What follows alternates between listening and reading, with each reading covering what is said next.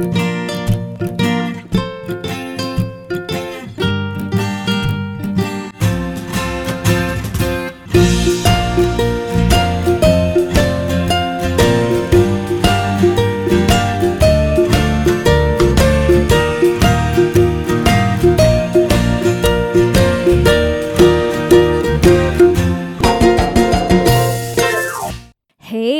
怎么有缘？你竟然这么恰巧的听到这个节目？你今天在家里上班，还是要出门工作呢？不管是要去的目的地是哪里，请都让凯莉的声音和你在一起。Hello，我是凯莉，Kelly。凯莉陪上下班是又 What's Up 在干嘛的短篇通勤单元。我们尽力日更到日更，非常感谢大家长时间的支持。喜欢这个单元的话，请千万记得在你收听的平台上面订阅我们，或是来脸书、IG、YouTube 找我们玩。是的，我们有一个日更 YouTube 频道，搜寻又 What's Up 在干嘛就有喽。以及帮我们留个五星评论，支持我们的创作，五颗星星一世情。山姆凯莉，感谢您。Hello，各位听众朋友，大家好啊！那个大家有没有听到我今天开始念口播的时候，有一点点的哈吃螺丝？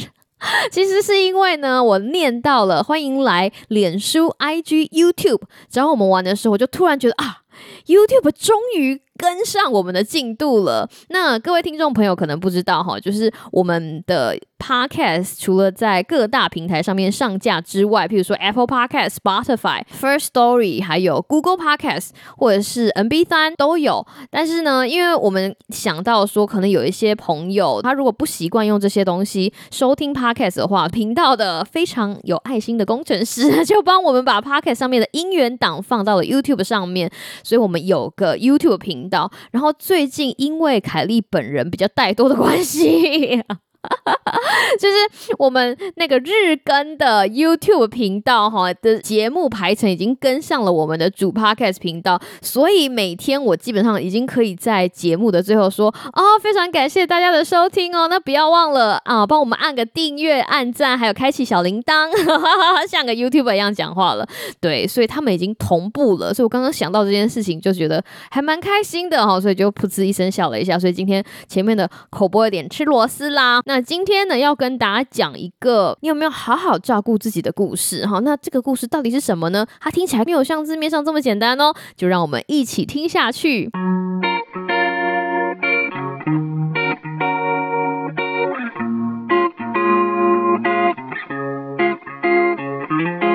时间呢，到了年底哈，我不知道大家有没有感觉到，就是冬天的脚步近了，对不对？不知道你们那边，然后至少在我这边，我可以看到冬天的脚步近了，就是早上起来会觉得啊，好冷哦，然后晚上要睡觉之前就会觉得嗯，脚底就是有点凉凉的，就手要搓你的 脚才会觉得比较好睡哈。冬天来了，希望大家记得保暖哦，好不好？那到了这个年尾的时候呢，不管是台湾或者是美国，尤其是今年还是笼罩在 COVID 的阴影之下，最近我。最常、最常听到的就是一些新闻啊，或者是讯息，就是说，哎，大家有没有在今年年底的时候，记得好好照顾自己？你看，像譬如说，像好好照顾自己啊，或者是爱自己这种东西，老实说，也不是什么新鲜事了，对不对？今天你第一次听到，举个手来。大家都说凯莉这个很老调了，你知道吗？你们不是号称很有创意的频道吗？怎么会？No no no no no no，没有。我只是很想跟大家讲说，其实有一些东西齁，就会很沦为标志化或者是口号化，就是这个东西好像变成了一个口号之后，我们就不需要去探究它存在的意义，或者是它到底是因着什么东西而发生。让我给大家举一个例子，比如说要怎么样好好照顾自己。你就要跟身边的人有联络啊，你要了解你做事情的原因啊，你要每天给自己一个健康的自拍照啊，在你做一些健康的行为的时候，享受你自己的时间，或者是享受每一个当下。如果你是我们班上的学员，你看到有一张这样子的教育单张，你就想说，哈，这什么东西？这种东西我都懂了，我都懂了，你讲这些给我听干嘛？对，这就是我今天想跟大家分享的东西。你如果刚刚有仔细听我刚刚讲的那一连串要怎么样好好照顾自己，里面有一个东西，英文来讲就是 What is your why？就是你做每一件事情的原因，你到底知道那是什么吗？你有没有了解说你做每一件事情的原因？我觉得这件事情非常有趣，而且非常非常值得拿出来讨论。其实这件事情真的不能怪所有的人，我们的脑袋哈，我们的脑袋其实被设计来倾向于做比较懒惰的那个决定。就好比说，有一些人很喜欢下一些很武断的结论，譬如说，哦，他不喜欢吃蔬菜，哦，他不喜欢吃红萝卜啊，他挑食，哦，他三十五岁没有交男朋友，哦。他还念个硕士哦，他还在外商公司上班啊，他眼光太高，类似这种，你就会觉得你身边有很多人会对一个其实很复杂的问题下非常简单的结论。有的时候其实真的不是他们的错，而是他们就是照着本性去活着。因为我们人的脑袋本来就是 倾向于哈做这种你知道能量消耗比较少的事情，而不是倾向于走那种比较复杂的路。所以像探讨你的人生为什么的这件事情。What is your why？就是你做的所有的事情背后的原因是什么？对你人生来说的意义是什么？这么讲起来非常复杂的问题，老实说，对于很多人来说，他们没有这样子的习惯。所以，如果你每天没有这样子的习惯去做这样的事情的时候，你就不会意识到说这件事情对你生活的重要性。就像我刚刚讲的，如果你今天走在路上，然后如果凯莉递给你一张 传单，告诉你说：“哦，年末到了，你要好好照顾自己哦。”你就想说，这个卫教是在讲什么？这些东西我都知道，所以这就是一个很有趣的事情。我们有的时候其实很想要告诉社会大众，就是说：你确定我们想要说的东西，或者是你确定我们在这个卫教单张下面讲的东西，你真的都知道吗？你真的了解所有的东西背后的意义吗？如果你没有想到的话，或是我今天如果没有点到的事情，你可能没有意识到说，其实我们在生活中充斥的很多我们以为我们知道，可是其实我们根本就不知道的蠢行为。今天就是要想跟大家来聊聊这样子的一件事情。我们以为我们知道，可是其实我们不知道，听起来有点 绕口。对，我们以为我们知道，其实我们不知道。大家试着把很多事情简单化，然后以为他们很简单。就是从卫教的角度来看，我们所有的卫教资讯，或者是所有的卫教活动，他们其实都必须简单。为什么？如果我今天要告诉大家讲说，哦，你知道吗？啊，要好好爱自己，大概有 两百六十项的项目，我给你打包票，没有人要来参加我们这个卫教工作坊，甚至连看都不会想看一眼。所以，一个好的卫教师或者是一个好的卫教单张，就是要把够复杂的或者是够有意义的活动简化成一些简明扼要的事项，然后让大家知道说，哦，原来我只要很简单的做了这件事情之后，我就可以达到某某某某的目标。那麻烦的事情就是因为这些复杂的概念会被简化成简单的事项，所以如果哈我们一刚开始抱持的心情就是啊这个东西这么简单，难道我不会吗？或者是哎呦这个东西这么简单，难道还要你讲吗？抱持着这样子的心态，我们基本上什么东西都学不到哈，也没有办法改善我们的日常生活。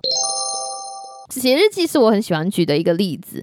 我不知道大家小时候就是是不是跟我活在很像的年代。我那天在跟朋友在聊天的时候，在讲说哦，我以前在念书的时候，我们的暑假作业总是会有那种两个月的日记。然后呢，每次到七月中旬或者是下旬的时候，我就会开始疯狂的写日记。可是那个时候累积的日记量就是已经至少是一个半月。然后我就开始写说，哦，我我回奶奶家，我遇到了我的堂姐，我们好久不见。然后就跟堂姐玩，然后玩什么什么，写了一大堆。时光总是倏地嘞，就过去了。很可惜的哈，跟堂姐在一起的时间就是永远这么短暂。非常期待下一次跟堂姐再度见面的一天。然后下个礼拜呢，堂姐的这个身份就会变成堂哥，或者是表哥，或者是哈 哈你知道其他的亲戚，类似这种。然后用最后一分钟的时间把我的日记赶完。那这样子的生活呢，我其实不太记得过。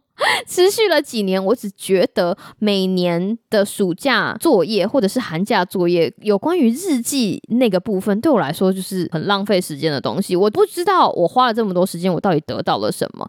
事情要讲到我到美国之后，发现不管是卫教或者是他们在教育的体制，他们对于写日记或者是做记录这件事情，都把日记本做了非常大的应用。先跟大家讲一个例子好了。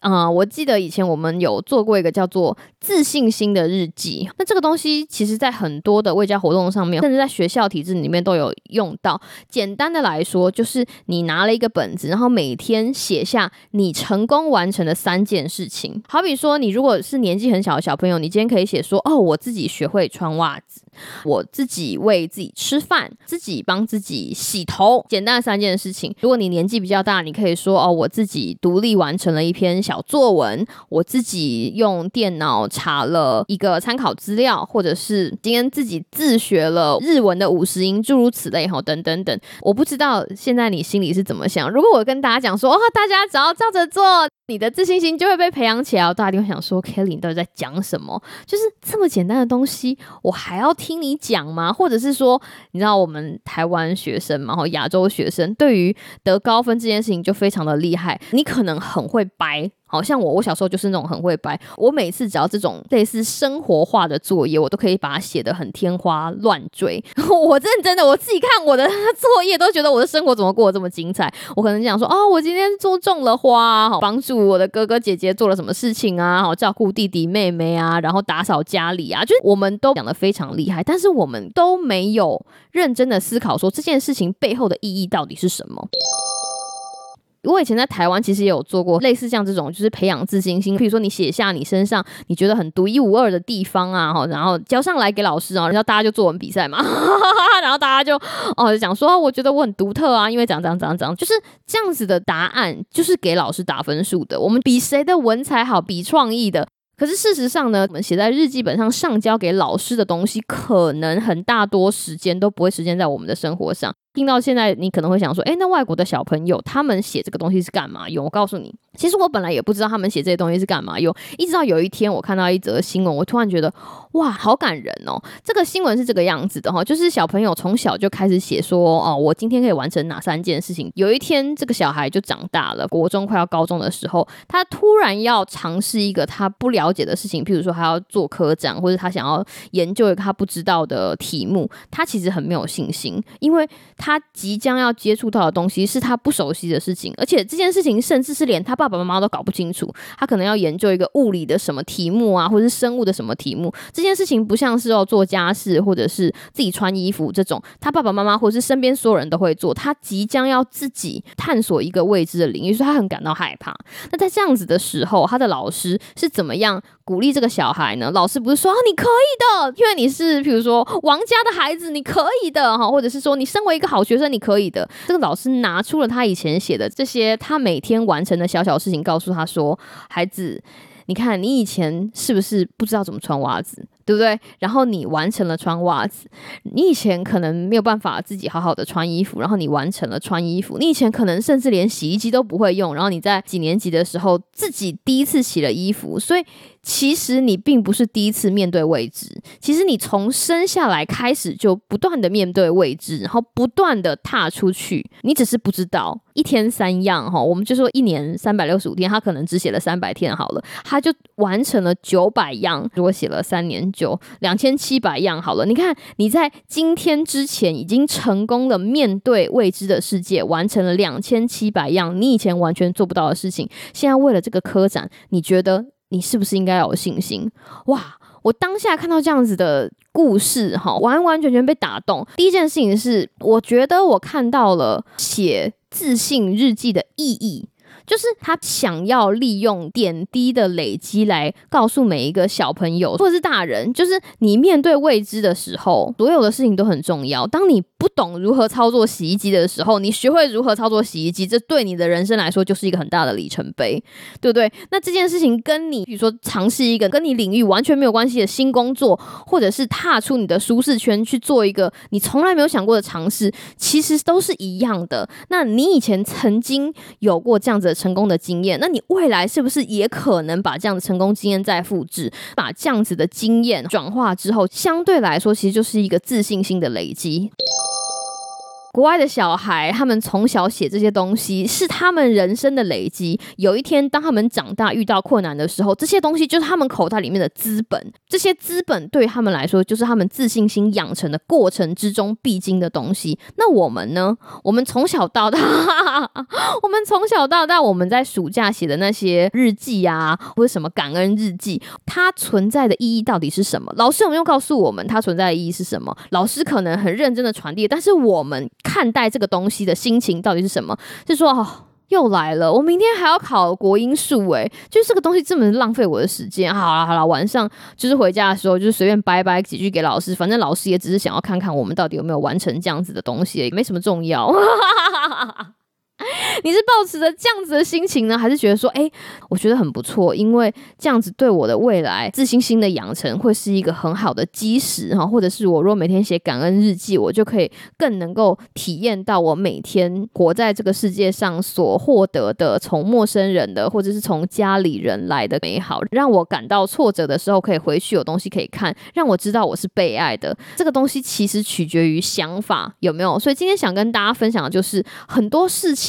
它听起来非常的简单，那它之所以听起来非常的简单，有的时候是因为我们根本没有认真去探究它背后的意义，我们就非常非常直觉的觉得说啊，这个东西很简单啦，或者它这个东西还要你讲，说不定你的身边也会有一些，哈哈，你甚至觉得不屑一顾的，它可能真的非常简单，它可能真的没有太直接的意义，但是也有可能它蕴藏了某一些意义，只是我们的头脑倾向于忽视每一件。简单事情后面的深层意义，而让自己少了一个能够让自己的人生更美好好的机会。希望大家有 get 到我今天想跟大家讲的事情，了解你做事情的原因，记得好好照顾自己。那几个例子就留给大家细细去品尝喽。我是凯莉，希望你有个美好的今天跟明天。那我们就下次再见喽，拜拜。